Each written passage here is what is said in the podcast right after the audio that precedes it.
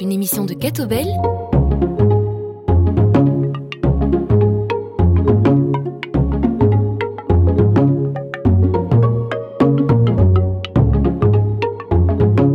Bonjour, bienvenue dans Plein Feu avec Angélique Tazio et Manu Van Leer et notre invité aujourd'hui, Steven Loreis. Vous êtes directeur de recherche au Fonds national de recherche scientifique.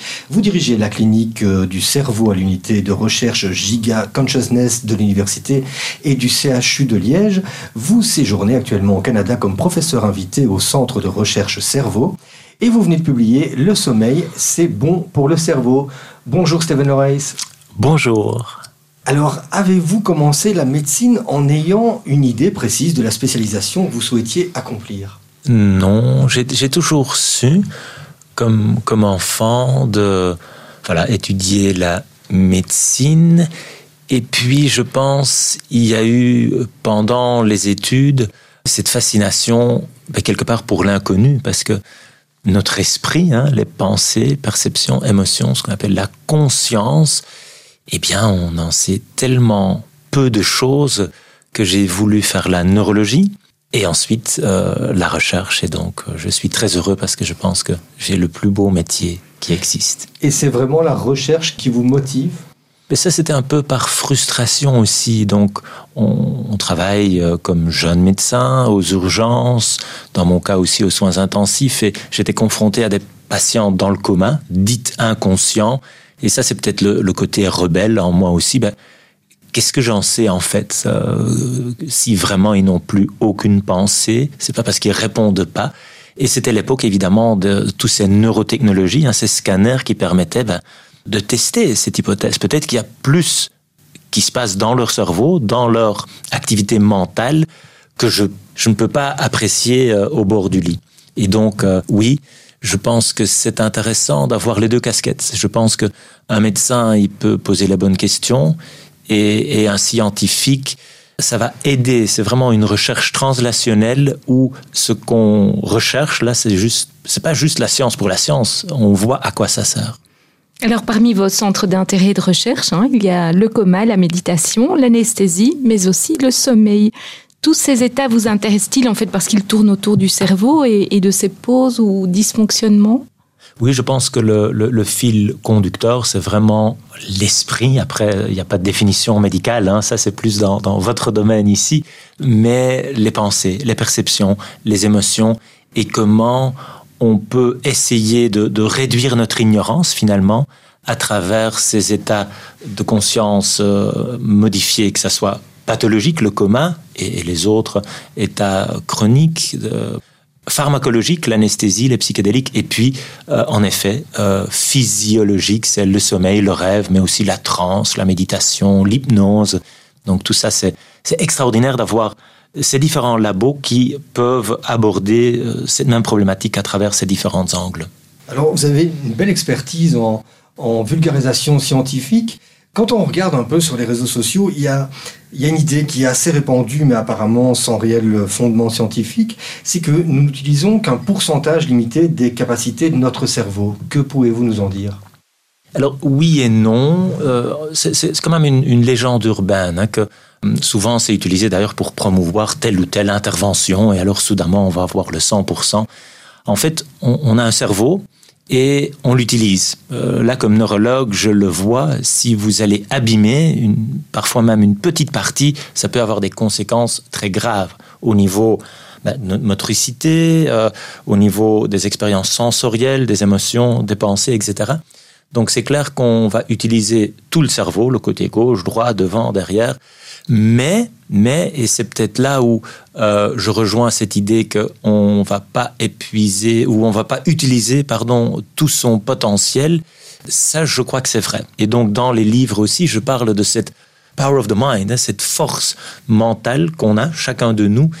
Et alors, comme médecin, je me vois un peu comme oui, celui qui défend cette idée d'une médecine plus intégrative, plus humaniste, plus complémentaire, parce que évidemment, on utilise ses connaissances, elle devient de plus en plus spécialisée, technologique, la médecine, Et puis, il y a, je pense, un rôle plus central, plus actif pour le patient qui peut vraiment changer ses habitudes de vie.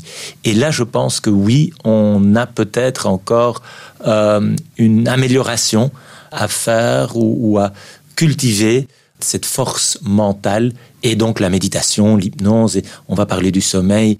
On est un peu paresseux parfois, on va choisir la solution rapide, j'avale une pilule, et donc on subit. Hein. Et, j'invite euh, le citoyen, on est tous des patients potentiels, à réfléchir, mais qu'est-ce que je peux faire moi, hein, en complément à ce que le médecin prescrit. Dans ce livre, Le sommeil, c'est bon pour le cerveau, vous êtes vraiment investi hein, et vous citez régulièrement vos enfants, votre épouse, votre mère. Est-ce que c'est parce que le sommeil est un commun dénominateur? Oui, je pense que, et je le dis, il n'y a aucune cellule dans notre corps qui n'est pas affectée par un, manque de sommeil, si on dort pas assez ou pas assez bien. Et comme clinicien, avec mes, mes, consultations, maintenant des téléconsultations, parce que, comme vous venez de dire, je passe une grande partie du temps au Canada, j'ai juste envie de prescrire un bon sommeil à pas mal des patients qui viennent évidemment me, voir parce qu'il y a une, plainte, un symptôme, que ça soit une douleur chronique ou, des angoisses ou même des tableaux neurologiques. Je pense que c'est important de s'interroger comment est-ce que euh, je dors et qu'est-ce que je peux faire pour mieux investir et en faire une priorité. Mais le fait que votre famille soit mise à contribution dans les livres, est-ce que c'est parce que eux aussi sont, sont impliqués quelque part euh, par ce sommeil? Ben oui, euh, j'ai cinq enfants, donc là, parfois le sommeil, il a été fort, fort absent. À dormir comme un bébé, ben c'est, quand on a eu un bébé, on sait que ça dort pas toujours bien ou pas au même moment et mon épouse qui est psychologue. Et puis j'essaye dans mes livres de faire ce, mélange. J'essaie d'écrire ce que j'aime bien lire moi-même, c'est-à-dire de la science, euh, la traduction vers la clinique, mais aussi des anecdotes, ce que j'apprends des patients, de ma, de ma propre vie. Et donc oui, j'ai 54 ans, donc j'ai un peu de recul. Et pas mal de, de, de, syndromes ou de maladies que je discute, ben, je les ai euh, vraiment connus. Euh, parfois, hein, quand je parle des rêves lucides ou de, du somnambulisme ou des night terrors. Oui, ça c'est très proche et c'est, je pense, chouette et la famille accepte que je les, je les utilise dans mes livres. Alors ce titre, hein, Le sommeil c'est bon pour le cerveau, ça ressemble un peu à un mantra. Est-ce que c'est pour frapper l'imaginaire collectif? Je pense tout simplement que c'est vrai. Hein. Le livre précédent, c'était la méditation, c'est bon pour le cerveau. Tout à fait, tout à fait. Donc le message est déjà dans le titre. Donc, en fait, c'est Odile Jacob hein, qui a trouvé les titres. Et donc oui, maintenant, on, est en train de faire une petite série. Et, donc, je prépare déjà la suite parce que ici, on va parler du sommeil, euh, la méditation. Et il n'y a pas que ça. Euh, l'activité physique, euh, très important. Ce sera le troisième volume alors. Le sport, c'est bon pour le cerveau J'ai déjà des petites idées, oui. La recherche scientifique, elle se fait euh, en Belgique. Vous collaborez comment avec d'autres centres de recherche internationaux? Oui, non, je pense que notre force euh, est double. Premièrement, donc l'unité que j'ai créée, le, Giga Consciousness, hein, donc on, attaque cette problématique de la conscience à travers différents angles. Le Coma Science Group, c'est le cerveau blessé. L'unité qui, qui regarde l'anesthésie, le psychédélique aussi, et puis tout ce qui est hypnose, méditation et puis la traduction vers la clinique. Notre force, c'est qu'il y a vraiment ces différentes disciplines. On a des ingénieurs, des mathématiciens, des biologistes, et puis il y a ceux qui voient des patients, les psychologues, les médecins, différentes spécialités, et en collaboration. Je pense que euh, bon, l'université de Liège, c'est pas la meilleure de la planète, mais on a vraiment des collaborations qui, ça fait 25 ans quand même que je fais ce, métier et donc j'ai la chance de travailler avec les meilleurs, là, vraiment de la planète. Et au Canada, maintenant, je suis à l'Université Laval, il y a le Centre Cerveau, on est proche de, Boston, euh, Harvard, où, je vais aussi commencer mes, activités. On a dans l'Europe les différents partenaires qui sont dans le Human Brain Project. Et donc ça, ça fait vraiment que on met les différents domaines d'expertise ensemble. Aussi pour une recherche clinique, euh, je reviens aux personnes avec des, blessures au cerveau, il faut beaucoup, beaucoup de patients. Et donc maintenant, avec l'intelligence artificielle, on a tous ces labos, ces hôpitaux en Europe et puis les données qui vont euh, être mises ensemble et on va vraiment pouvoir donner un sens et réduire l'incertitude au niveau du diagnostic, du pronostic et développer des nouvelles traitements. Et combien de temps il faut entre la recherche scientifique et l'application dans le milieu médical? Oh, c'est impossible à, répondre à cette question. Je, pense que chaque euro qu'on met dans la recherche, eh bien, c'est un bon investissement. On ne sait pas à, à l'avance hein, qu'est-ce que ça va rapporter. Et donc, je pense aussi parce que la question dans les projets de recherche, que ce soit européen ou, autre, elle est souvent phrasée exactement comme, comme, comme cela. Ben, qu'est-ce que tu vas trouver et à quoi ça va servir? Quand est-ce que ça va vraiment bénéficier la, la société?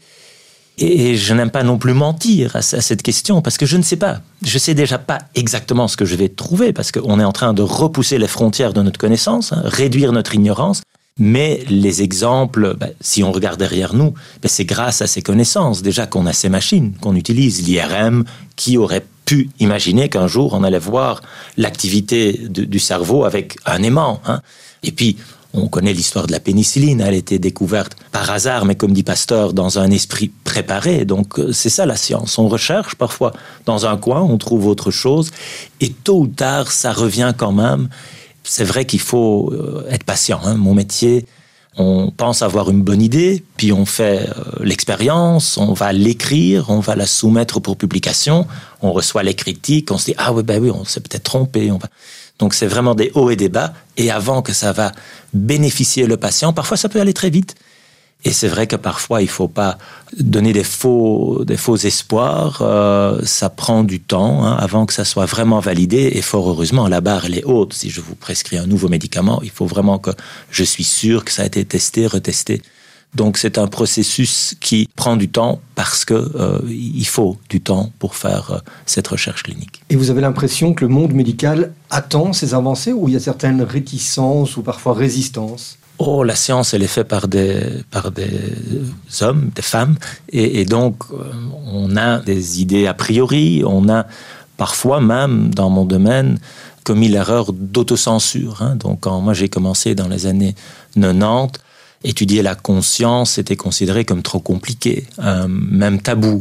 Et ça, c'est pas bon. Je pense qu'il n'y a pas un mauvais sujet. Il y a de la mauvaise science parce que la méthodologie, ben, mal faire son boulot, mais je pense qu'on doit avoir le courage d'attaquer euh, même les, problèmes les plus complexes. Et clairement, la conscience humaine, c'est un énorme mystère. Il ne faut pas d'arrogance. On ne peut pas expliquer comment quelque chose de matériel, je suis neurologue, donc le cerveau, c'est mon organe favori, va produire quelque part ces pensées. Il n'y a, pas de théorie qui, explique. Euh, et en même temps, on a quand même fait du progrès et ça, ça fait déjà aujourd'hui euh, ça a un impact au niveau euh, du trajet de soins. Donc ça, c'est formidable de voir quand même dans une vie que ce qu'on a trouvé a vraiment changé les, livres de médecine et les pratiques médicales en, Europe. Et partager vos découvertes à travers euh, les médias, c'est quelque chose qui aide à trouver de nouveaux partenariats, peut-être des financements aussi? Alors c'est une bonne question, c'est un exercice difficile, pas toujours apprécié par mes collègues d'ailleurs.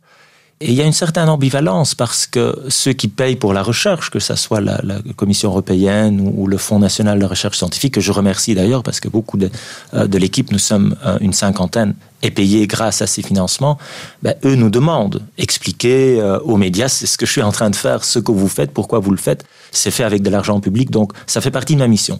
Et en même temps, ben, je constate que parfois ça peut donner une, une certaine tension après, on peut pas plaire à tout le monde, et, je pense que j'ai quelque part, ben, je prends plaisir à, répondre à vos questions, et je pense vraiment que dans une, démocratie, les médias sont importants et, ça fait vraiment partie de notre métier. Donc, je continuerai à le faire, euh, même si parfois, oui, il peut y avoir des critiques ou des commentaires. Stéphane Lorès, nous, on prend plaisir à, vous écouter, à découvrir votre métier. On aimerait en savoir un peu plus aussi sur vos goûts personnels, vos passions et notamment euh, vos goûts musicaux, puisqu'on aura une petite pause musicale. Donc, euh, si vous avez un souhait, voilà, vous pouvez nous, faire une suggestion. D'abord, vos passions. Euh, à quoi aimez-vous passer votre temps? Alors ça, c'est difficile parce que mon métier, c'est ma passion. Donc, je, je m'endors avec ça, je me réveille avec ça. Puis, il y a quand même l'épouse, les cinq enfants qui prennent aussi, et à juste titre, beaucoup de place. Donc finalement, malheureusement, ben, j'ai plus beaucoup de temps pour autre chose. Il y a les livres, il y a les, conférences que je donne. Et donc, euh, ben, j'ai pas le talent musical. Euh, donc ça, c'est déjà... J'aime bien écouter la musique. Et le temps que j'ai, en fait, ben, je vais l'investir dans, on en a déjà parlé, euh, le sport. Donc là, j'ai un, âge qui justement nécessite de travailler son cardio, d'avoir un peu de, de muscles. Et euh, pour le reste, ben, c'est de lire les, les, les sur d'autres domaines. Oui, ben, je suis passionné et ça fait que déjà ce que je fais, c'est mon, mon, loisir quelque part et en plus, ça me paye. Un style musical particulier que vous appréciez? Plein de genres en fonction de, de mon besoin. Donc, euh, quand je travaille, je vais mettre la musique classique. Hein, on connaît l'effet Mozart. Euh, et ça, ça me met un peu dans le flow comme ça. Et puis parfois, ben, j'ai juste besoin de, de, du Pepsi, un peu de, de rock euh, qui fait bouger. Et puis maintenant, depuis que je suis au Canada, j'ai vraiment ce sentiment que l'Europe, la Belgique euh, me manque. Et donc, oui, je vais mettre plus la musique euh, francophone, néerlandophone, parce que je suis flamand. Eh bien, je vous propose d'écouter un, petit morceau de musique d'un artiste belge. Et on se retrouve dans un instant pour la deuxième partie de cette émission.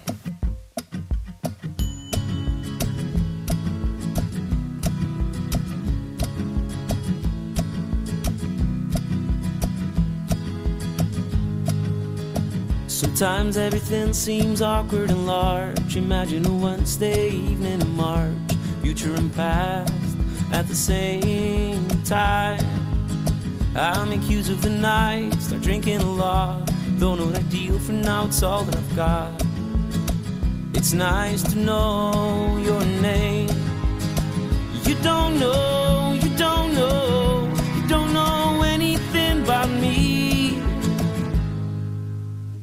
An ocean lake, I need a place to drown. Let's freeze a moment, cause we're going down. And tomorrow you'll be gone, gone, gone. You're laughing too hard, this all seems surreal. I feel peculiar, now what do you feel?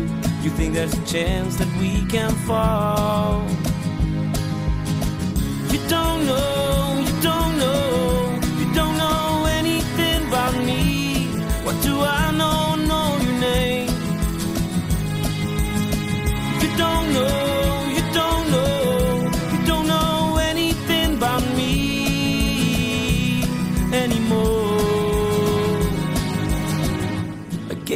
dreaming for a while. I, gave up dreaming for why. I gave up dreaming for a while. I've noticed these are mysterious days. I look at it like a jigsaw puzzle and gaze. Wide open mouth and burning eyes. If only I could start to care. My dreams and my Wednesdays ain't going nowhere. Baby, baby, baby, you don't know, you don't know, you don't know, you don't know anything about me. What do I know? I know your name. You don't know,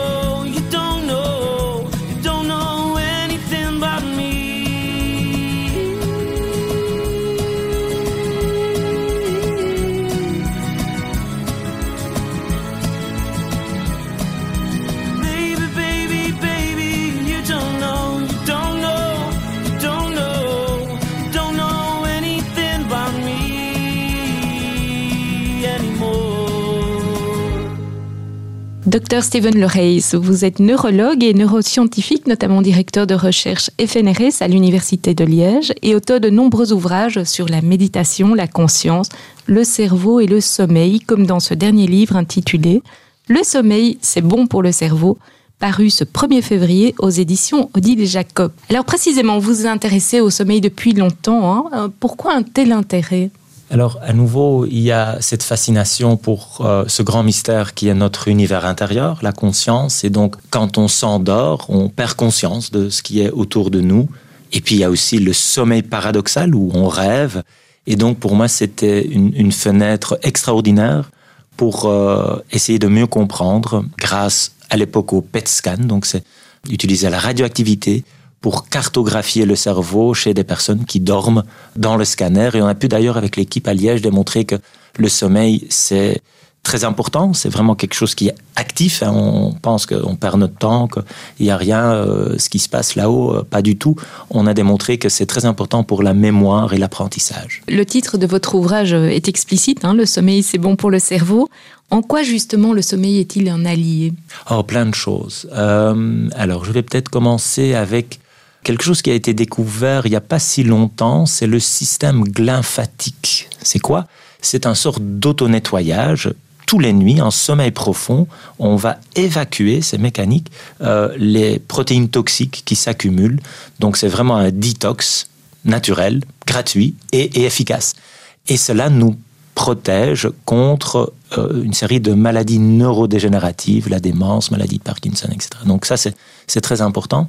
Deuxième euh, chose peut-être à souligner pour euh, les personnes qui nous écoutent, c'est qu'il y a un impact au niveau des facteurs de risque cardiovasculaire. Donc, comme neurologue, ben, je vois des personnes qui font des AVC, hein, l'athérosclérose, et puis une partie du cerveau qui ne reçoit pas assez de sang, d'oxygène, idem pour le cœur, les infarctus. Donc, euh, important qu'un sommeil permet ben, aux artères de, de, mieux vieillir. Et donc, l'inverse, si je dors pas bien ou pas assez, ben, je risque de, de faire de l'hypertension artérielle, euh, de faire le diabète. Il y a aussi le lien avec euh, l'alimentation. Si je dors pas bien, je vais manger moins bien. Et, donc ça, c'est à travers de différents hormones qui sont, qui sont produits. Ça peut donner le surpoids, obésité, etc. Il y a aussi l'impact du sommeil sur le système immunitaire. Donc ça, on l'a par exemple vu avec le Covid. On a tous euh, ou presque reçu le vaccin. Et on sait maintenant qu'une bonne nuit après ce vaccin permet de faire plus d'anticorps. Donc il y a vraiment une importance là aussi, et donc euh, impact sur euh, le risque d'infection. J'ai déjà parlé de l'importance quand on parle de la mémoire pour les jeunes étudiants, etc. Et puis pour la stabilité émotionnelle. Donc on, le ressent. Si je dors pas bien, ben, je suis moins sociable, puis irritable passer une mauvaise nuit, c'est pas très grave, mais si ça devient vraiment quelque chose qui, qui, est chronique et malheureusement pour beaucoup, pour trop de Belges, c'est le cas, eh bien c'est un facteur de risque pour euh, l'anxiété, la dépression, burn-out, jusqu'au suicide. Donc voilà, une série de raisons de mettre le sommeil un peu plus haut sur notre liste de priorités. Ah, encore un, je pense au petit Louis, hein, euh, qui a 5 ans, qui vraiment, il n'aime pas dormir.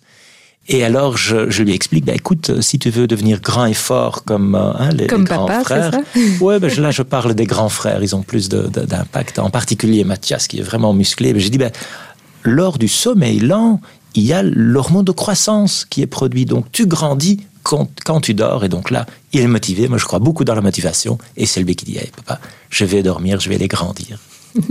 Le sommeil comporte-t-il uniquement des bienfaits, à vous entendre? Alors, comme pour tout, hein, je, je, je, parle de, de, ces fameux 8 heures dont on a besoin. On peut dormir trop. Hein. Euh, les études épidémiologiques, et on fait des, des, grandes études sur beaucoup, beaucoup de sujets. Donc, c'est une moyenne. En fait, le test, il est, il est, assez simple. Si le matin, je me réveille et j'ai la pêche, euh, bah, c'est bon signe. Si déjà, je suis fatigué, je propose aussi un questionnaire pour évaluer notre niveau de fatigue ben là, il y a, un souci et il faut se poser la question pourquoi? Mais donc, euh, je pense que le grand souci euh, dans notre société, c'est plutôt de ne pas dormir assez. Y a, on demande beaucoup, hein, il faut être un bon partenaire, un bon parent, s'épanouir au niveau euh, social, le boulot, les réseaux sociaux. On passe beaucoup de temps derrière des tablettes qui vont, avec la lumière bleue, comme on le sait, inhiber la production de la mélatonine, qui est l'hormone naturelle pour dormir. Et donc, il y a pas mal de, personnes qui n'ont pas une bonne relation avec la chambre à coucher. Et donc, on peut euh, vraiment travailler ce, ce, rituel du soir, du sommeil. On va directement, en fait, ressentir les effets euh, positifs sur notre bien-être mental et physique. Vous parliez justement des écrans et on voit que c'est une évolution de notre société. Euh, ce sont les très nombreuses heures passées euh, chaque jour devant les écrans, sur les réseaux sociaux ou les plateformes de streaming qui marchent beaucoup. A-t-on déjà évalué l'impact de ces nouvelles pratiques sur le sommeil? Oui, on sait, c'est pas bon. Hein, mais Après, euh, c'est de, comprendre pourquoi. Hein, pourquoi est-ce que j'ai besoin finalement du, du, sommeil? Comme je dis, je, je, crois dans la motivation et donc j'essaye vraiment dans le livre de beaucoup parler du pourquoi pour que après, on va ben, tout simplement laisser euh, la tablette, le smartphone euh, en dehors de, la chambre à coucher. C'est, c'est pas une bonne idée. Parfois, on veut, faire trop de choses. Hein. On veut euh, rien rater sur, les réseaux. On a les, courriels, les SMS. On, a un stress quand même parfois avant de s'endormir qui donne des ruminations. Hein. Ça tourne en boucle. Et donc, à ce moment-là, c'est clair que euh, on peut changer nos habitudes. Et il y a différentes, ben, c'est un peu paradoxal, mais même des applications hein, qui nous permettent, qui donnent le feedback aussi sur la consommation et sur ben, voilà, le blocage de, de certains de, de, ces outils qui, on va pas retourner au Moyen Âge, ils sont là hein, aussi pour les jeunes, mais à nous d'en faire un bon usage. Et bien se préparer au sommeil, ça se fait comment? Est-ce qu'il y a des petits trucs et astuces pour euh, se préparer à bien dormir? Oui, donc euh, première chose, c'est de savoir que c'est important. Ensuite, c'est de réfléchir ben, comment je fais en fait moi, parce que je veux faire beaucoup de choses. Je vais aller voir les copains, puis il y a peut-être ma série Netflix, et puis il y a etc. etc. Donc, euh, idéalement, on a vraiment un rituel. Le sommeil, il aime la régularité. C'est pas facile, on fait ce qu'on peut, mais d'essayer d'aller peut-être se coucher un peu plus tôt et vers euh, la même heure, que ce soit la semaine ou le week-end, et idem pour le réveil.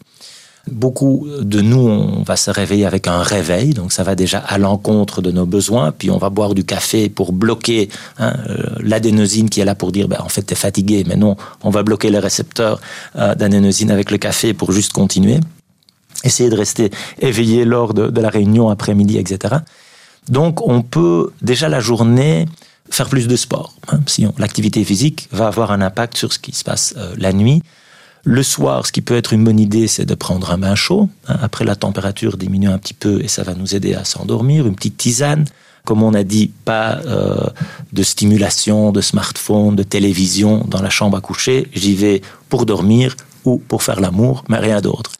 Pas de bruit, pas de lumière, euh, la bonne température. Et puis, et ça arrive à chacun de nous si ça commence à tourner en boucle, hein, cette petite voix euh, dans ma tête et ces ruminations, d'apprendre des techniques de, relaxation. Ça peut être l'auto-hypnose, euh, ça peut être la méditation, parce que là, c'est clairement pas une pilule qui va mettre dans un coma pharmacologique qui permet d'avoir un bon sommeil réparateur. Et c'est là qu'apparaissent le crochet, la vaisselle et le rangement, vos adjuvants en cas d'insomnie. Oui, alors c'est clair que parfois on dit bah, il faut euh, pas rester plus de 20 minutes hein, dans, le lit. Alors euh, je pense que dans ces situations-là, ne regardez peut-être pas le, réveil, acceptez. Parce que le sommeil, c'est lâcher prise. Si je dis je veux dormir, je veux ça va pas marcher.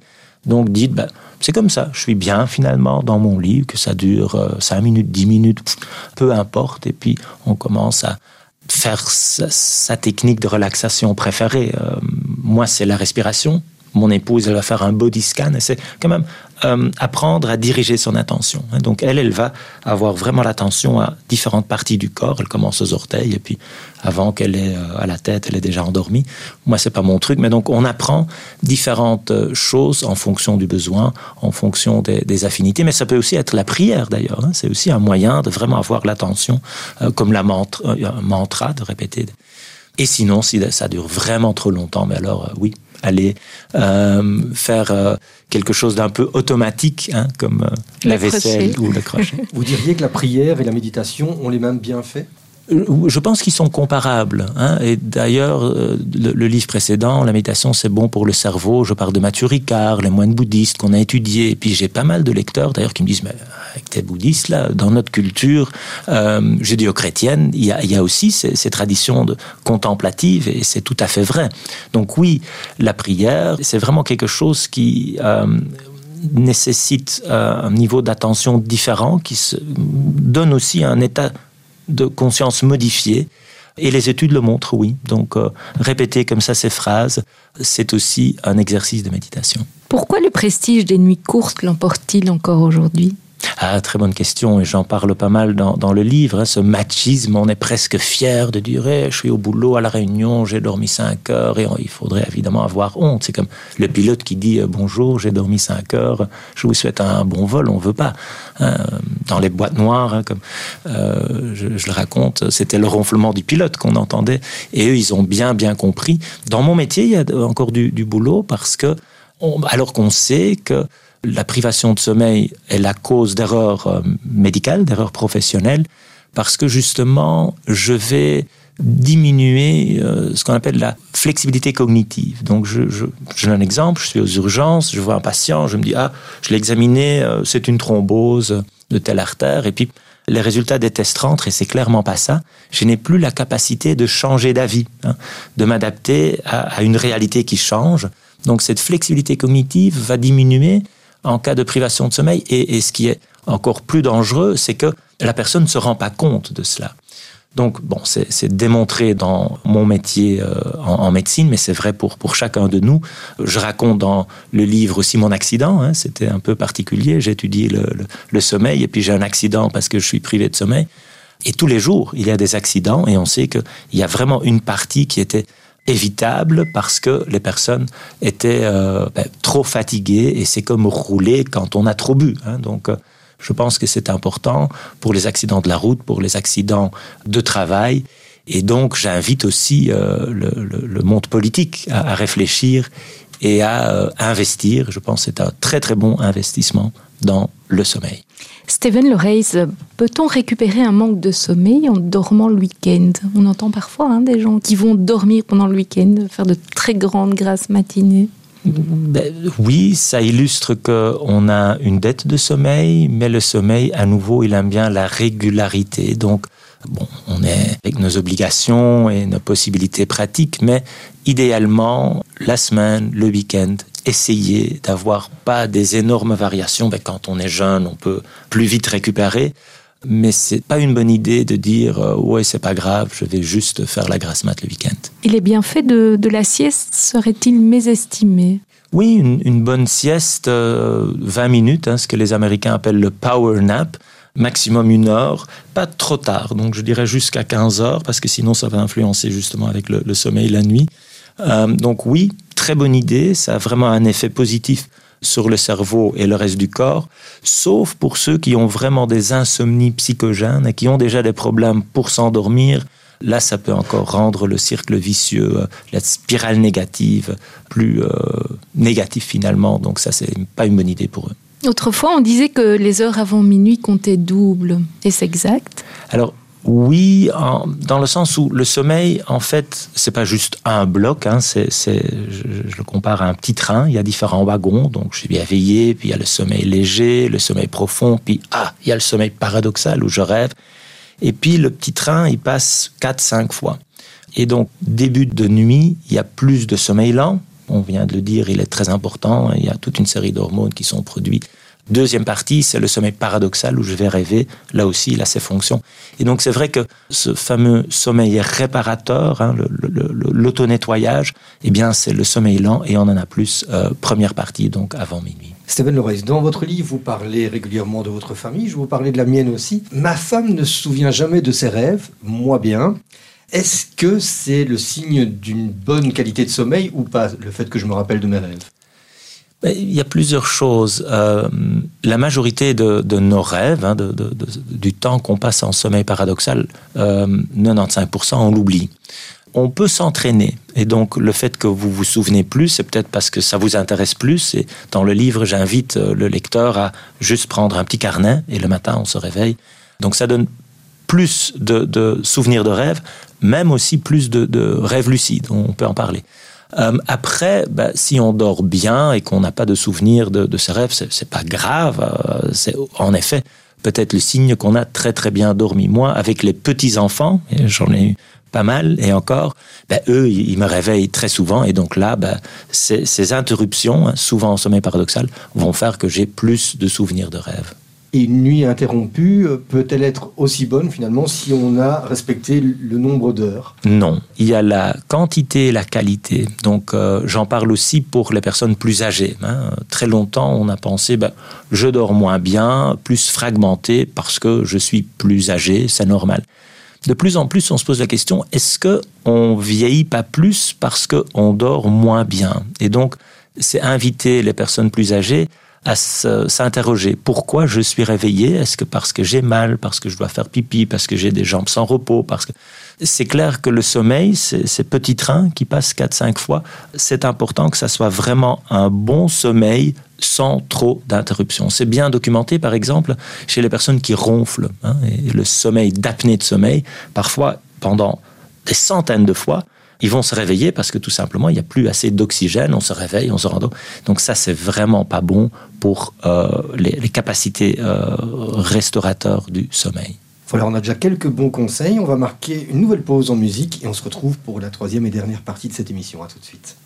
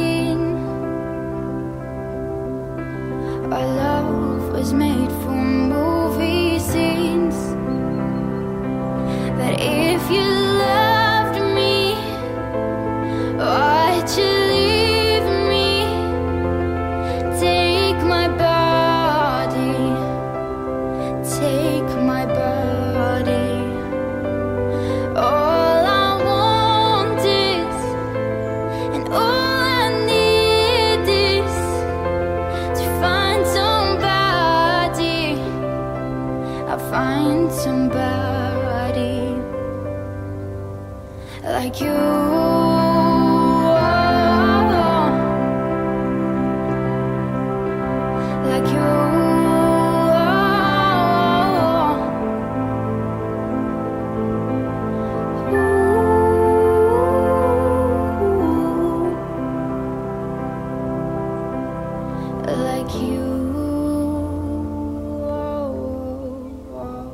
Troisième et dernière partie de Plein Feu, aujourd'hui avec le docteur Stephen Loreis qui vient de publier Le sommeil, c'est bon pour le cerveau. Vous travaillez à présent au Canada. Quelles sont les différences majeures entre l'enseignement scientifique en Amérique du Nord et en Europe? Alors c'est une question complexe. Comme souvent, hein, quand on est ici en Belgique, on se plaint de ceci, de cela. Maintenant, je prends un peu plus de recul. J'apprécie beaucoup plus hein, notre petit pays et l'Europe. Je pense qu'en Belgique, euh, on est quand même euh, bien. Je remercie encore le Fonds de recherche scientifique qui fait un travail extraordinaire, les financements aussi de, euh, de l'Europe, et puis il y a évidemment cette opportunité de collaborer. Et donc là, ben, le, Canada et je suis au Québec, ben, je, je, reconnais un peu, hein, il y a aussi ces, ces tensions linguistiques hein, euh, et les possibilités d'aller rechercher de l'argent au niveau national, au niveau régional. Je pense que le Canada aussi investit beaucoup. Et pour moi, chaque euro investi dans la science, ben, c'est un bon investissement, même si on ne peut pas exactement prédire quand ça va revenir vers euh, une utilisation clinique ou, vers la société. Et donc, euh, voilà, mon, but, je monte un labo là-bas, c'est de mettre euh, ces deux mondes ensemble. J'aime bien en Amérique du Nord en, en, général, parce que ça fait très longtemps qu'on travaille avec d'autres centres à New York, à Boston, etc. Et il y a vraiment ce rêve américain. Il y a peut-être cette naïveté de penser, ben, on peut y arriver. Et je pense que c'est pas un hasard qu'il y a eu que des Américains qui ont euh, marché sur la Lune. Donc, je souhaite à l'Europe peut-être un peu plus d'ambition. Hein.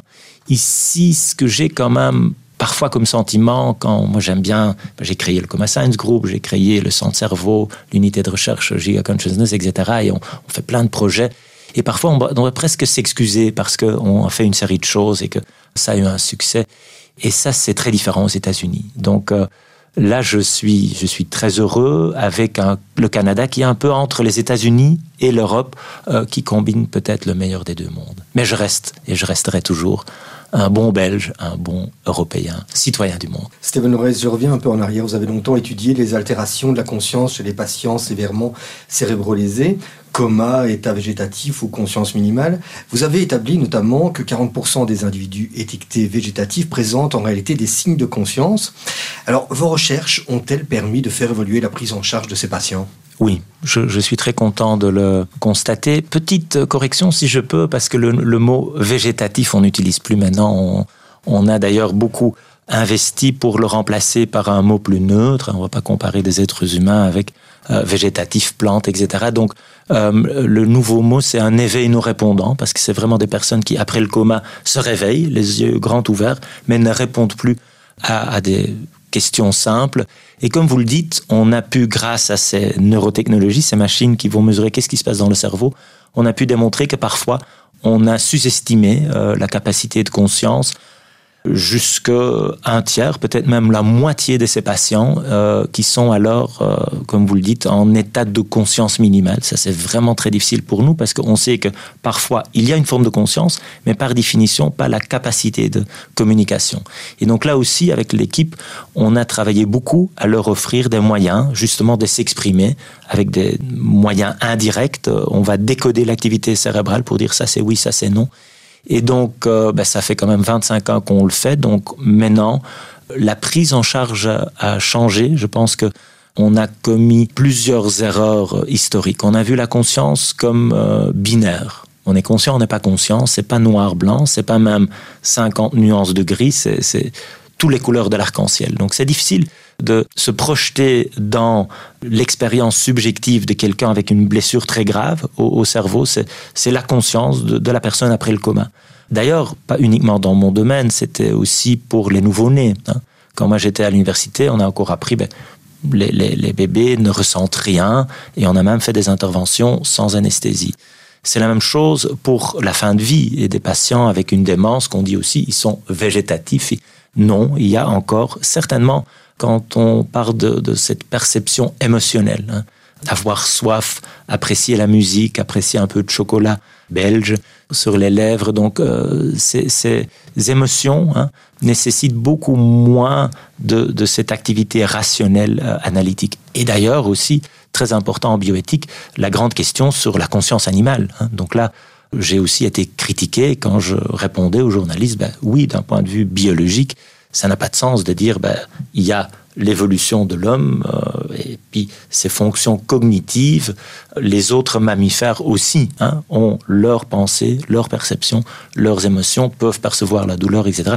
Et comme société, ben, je pense l'obligation morale de, de réfléchir. Ben, Qu'est-ce qu'on fait hein, dans, dans un monde où l'animal est consommé, euh, oui, devenu un, objet de, industriel, alimentaire. Donc, je pense que là, c'est la jeune génération, hein, mes enfants qui sont végétariens et qui euh, ont euh, ben, été à, à, l'origine de pas mal de, de, débats à la maison euh, sur qu'est-ce qu'on peut faire et pas avec les autres animaux. Ça veut dire que la science doit toujours s'inscrire finalement dans notre vie au quotidien. Oui, je pense que l'étude de la conscience est là des conséquences euh, très réelles, pratiques, hein, que ce soit au niveau éthique, juridique, sociétal.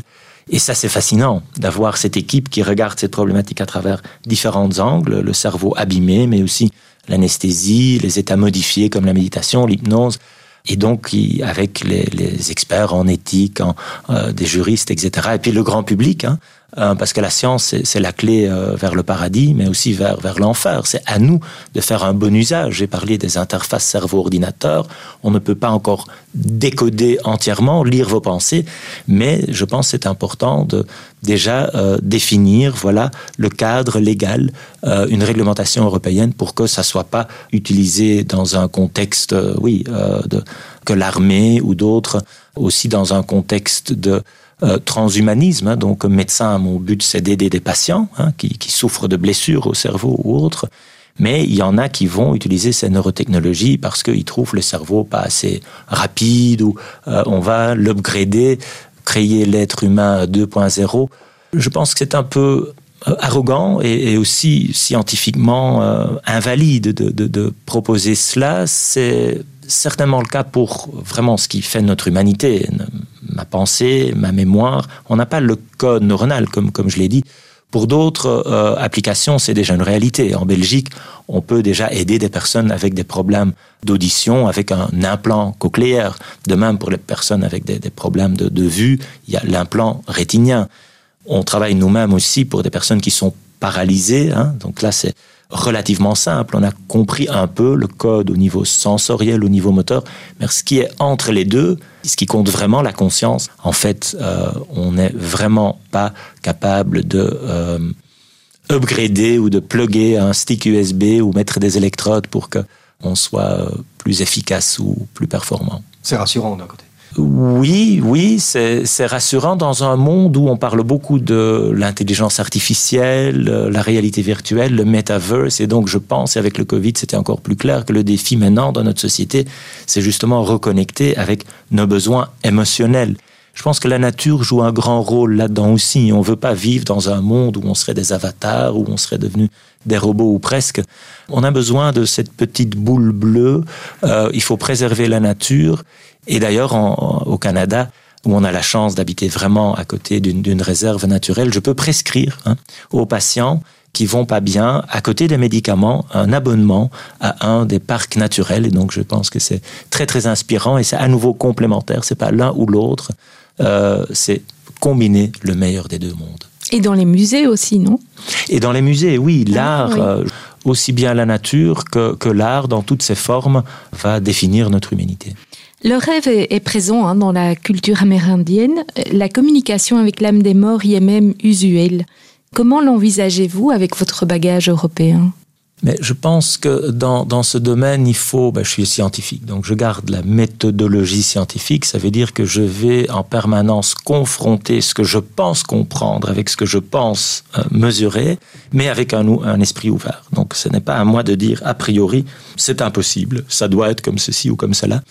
C'est clair que euh, aussi bien la discussion avec les moines bouddhistes et le livre précédent que maintenant les projets de recherche au Canada où on s'intéresse justement à une autre culture. Hein, c'est cette richesse à nouveau très ancienne de Native American, hein, les First Nations, même les Inuits. On a d'ailleurs aussi, et c'est euh, similaire, étudié ce qui se passe en Mongolie hein, et la, la transe chamanique. Donc je pense qu'on peut étudier beaucoup.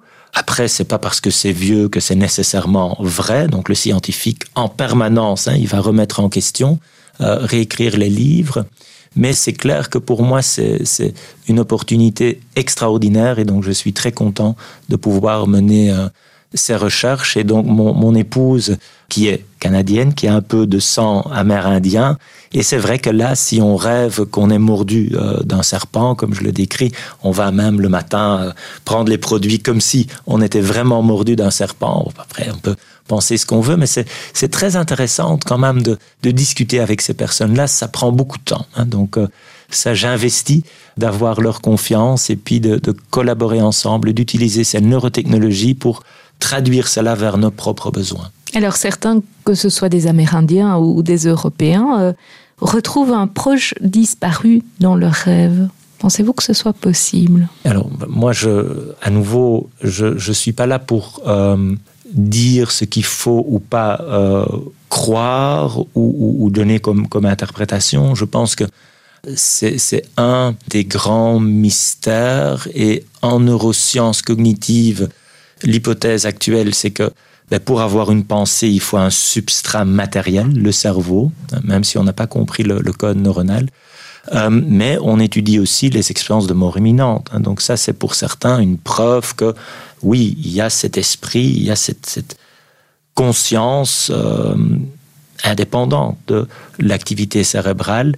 Pour le moment, on n'a pas des, mesures, des, des, données en faveur de, de cette hypothèse, mais je pense que ce serait arrogant de dire euh, c'est exclu. Je ne, m'intéresse même pas à cette réalité, hein, parce qu'on a maintenant peut-être un petit appel à témoins, hein, s'il y a quelqu'un qui nous écoute, qui a eu une expérience de mort imminente. Il y en a d'ailleurs aussi certains qui, lors du, lors du rêve, du sommeil ou la méditation, ont ces expériences extraordinaires euh, de sensations de bien-être, de décorporation, de rencontres avec d'autres, hein, esprits décédés ou eh bien partager cela, ça nous intéresse. On a maintenant des milliers de témoignages, mais je pense que le sujet mérite l'attention scientifique.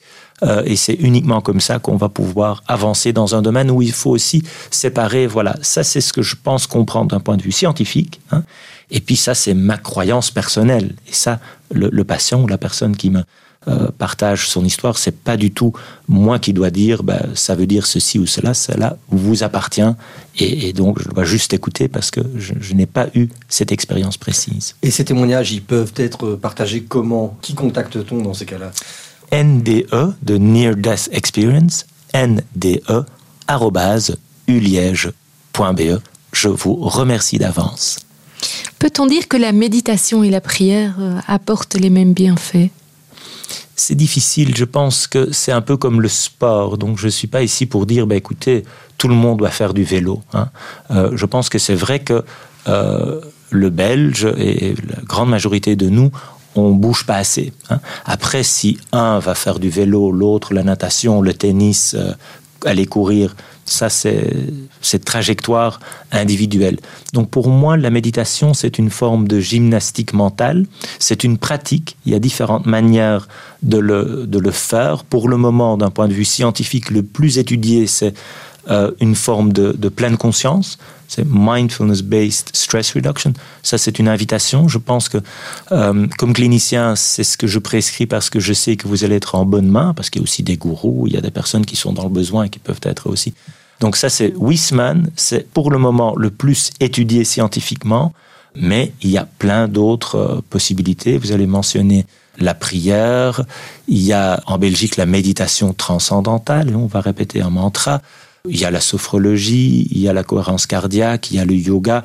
C'est vrai que pour le moment, ces techniques un peu qui viennent du bouddhisme, de l'hindouisme sont un peu à la mode, mais pour moi, c'est vraiment quelque chose qui est euh, universel euh, de, de toutes les époques et euh, partout sur la planète. Euh, j'étais il n'y a pas longtemps, je donnais une conférence, euh, j'allais dire en Australie, mais c'était en virtuel, hein, post-Covid. Et, et, donc là aussi, il y avait un, un Aboriginal qui, qui me disait, ben, moi, la pleine conscience, euh, je la pratique déjà avant l'histoire écrite. Et donc c'est vrai, pour moi, c'est quelque chose qui est comme le sport, euh, une pratique, et à vous de découvrir en fonction de votre besoin ce qui correspond justement à ce besoin.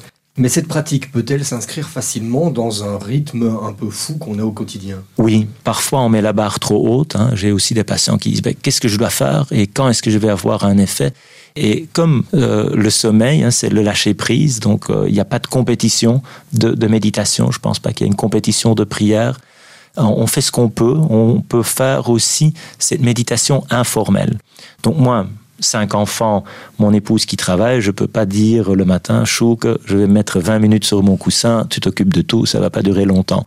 Par contre, je peux pratiquer, ici c'est la, méditation sur la respiration, quand je, je suis euh, trop euh, vers l'hôpital ou que j'attends l'ascenseur euh, à l'hôpital ou entre deux patients quand je suis au Colroy et j'ai choisi la mauvaise caisse et je, je peux m'énerver ou je peux dire c'est ces petits moments perdus qui permettent justement, après un certain apprentissage, hein, de bénéficier de, ces effets positifs. Et ça, je pense que tout le monde peut le faire. Si moi je peux le faire, tout le monde peut le faire. Euh, au début, c'est vrai que c'est un petit investissement, c'est comme apprendre un nouveau sport, mais après, à vous de choisir quand et où vous le faites. Stéphane Loris, on arrive au bout de cette interview. Dernière question, vos prochaines recherches, elles porteront sur Toujours la conscience. Et, je pense que c'est un sujet qui est tellement compliqué, avec tellement de facettes, qu'avec l'équipe, hein, parce que moi, c'est moi qui parle là, mais c'est les autres qui sont en train de faire le, le boulot. Donc, euh, tout mon respect. C'est des personnes extraordinaires maintenant en Belgique, au Canada, et c'est pas euh, les projets de recherche qui manquent. Parfois, c'est l'argent qui manque, par contre. Et donc, euh, mon rôle maintenant comme, comme directeur de recherche, c'est justement trouver des, des moyens de, de, de financement mais je suis convaincu qu'il va y encore avoir quelques prix Nobel avant qu'on va réduire un peu notre ignorance sur notre univers intérieur. Le sommeil, c'est bon pour le cerveau, c'est le titre de votre dernier ouvrage qui est paru donc aux éditions Odile Jacobs. Professeur Steven Loreis, un très grand merci d'être venu nous partager toutes ces informations et c'était vraiment passionnant pour nous. À très bientôt. Merci beaucoup et ben, bonne nuit. Merci.